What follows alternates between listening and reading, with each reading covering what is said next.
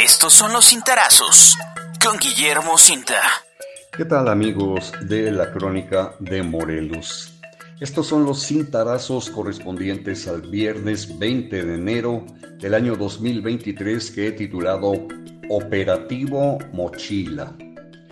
No me cabe la menor duda de que en las escuelas de educación básica de Morelos, oficiales y particulares, es creciente la problemática de la violencia, mientras simultáneamente se hace apología de la misma a través de los grandes medios de comunicación, por ejemplo el cine, industria en la cual abundan producciones exaltando las culturas de la violencia, las armas y el narcotráfico.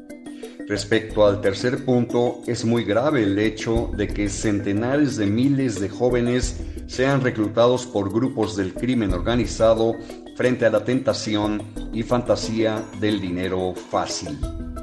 Lo anterior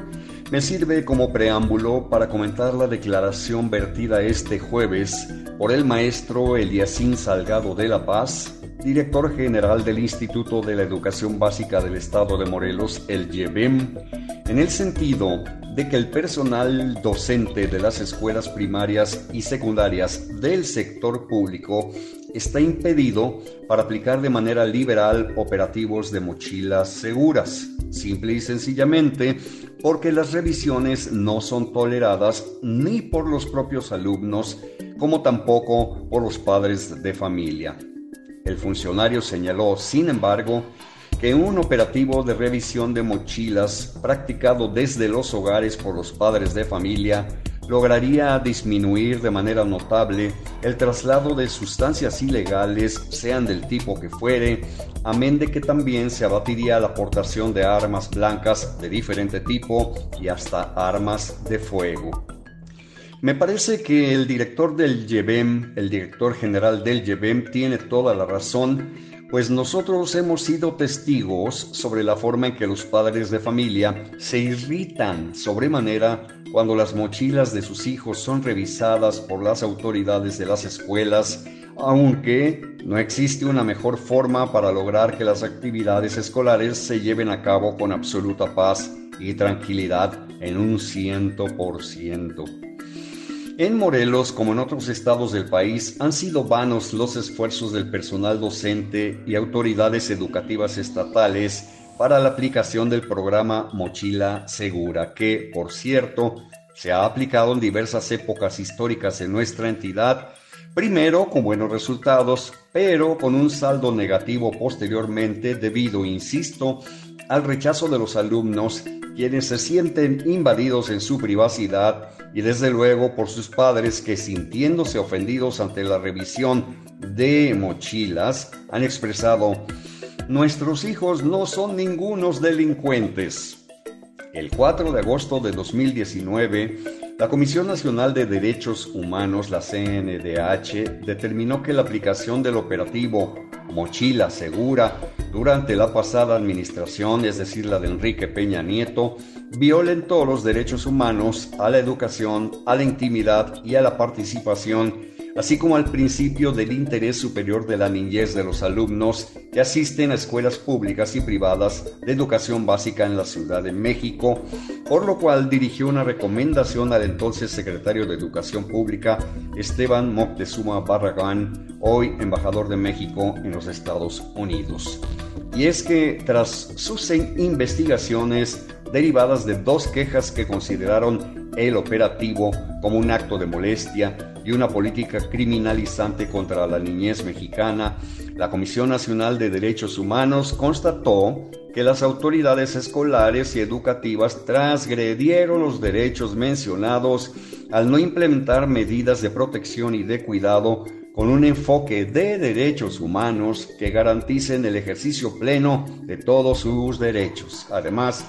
advirtió que el operativo no tenía un protocolo general y homologado que permitiese su aplicación a nivel nacional, considerando el contexto de cada entidad federativa con enfoque de derechos humanos. Aunque se tienen leyes generales, locales y diversas disposiciones normativas para garantizar la educación en ambientes pacíficos y no, violentos, docentes, personal administrativo, autoridades escolares y educativas desconocen su aplicación, ante lo cual la CNDH consideró que ante la creciente violencia en los diferentes ámbitos de convivencia del país, cualquier mecanismo que se implemente en relación con la niñez debe ser considerado como una medida de protección y de cuidado y no de seguridad. Bueno, entonces, ¿de qué estamos hablando?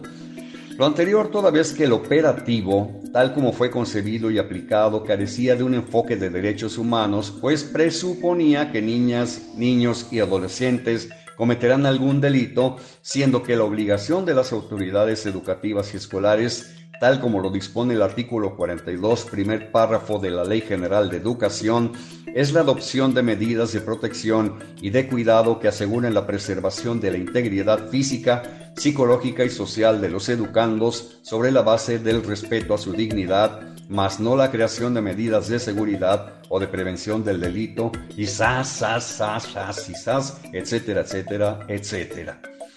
Así las cosas, paulatinamente las autoridades educativas de los estados fueron abandonando la aplicación de los operativos mochila para no tener problemas con los organismos de protección de derechos humanos, con los padres de familia y también con los mismísimos alumnos. En concreto, la propuesta del maestro Eliasín Salgado de La Paz para que desde casa sean los padres de familia quienes efectúen las revisiones podría derivar en una mayor seguridad en los planteles. ¿O usted qué opina, estimado lector y amigo del auditorio? Señoras y señores, les deseo a todos ustedes que sigan pasando un sensacional viernes y un estupendo fin de semana. El lunes nos volvemos a escuchar por aquí, por la Crónica de Morelos. Puedes consultar esta columna y más contenido en www.guillermocinta.com.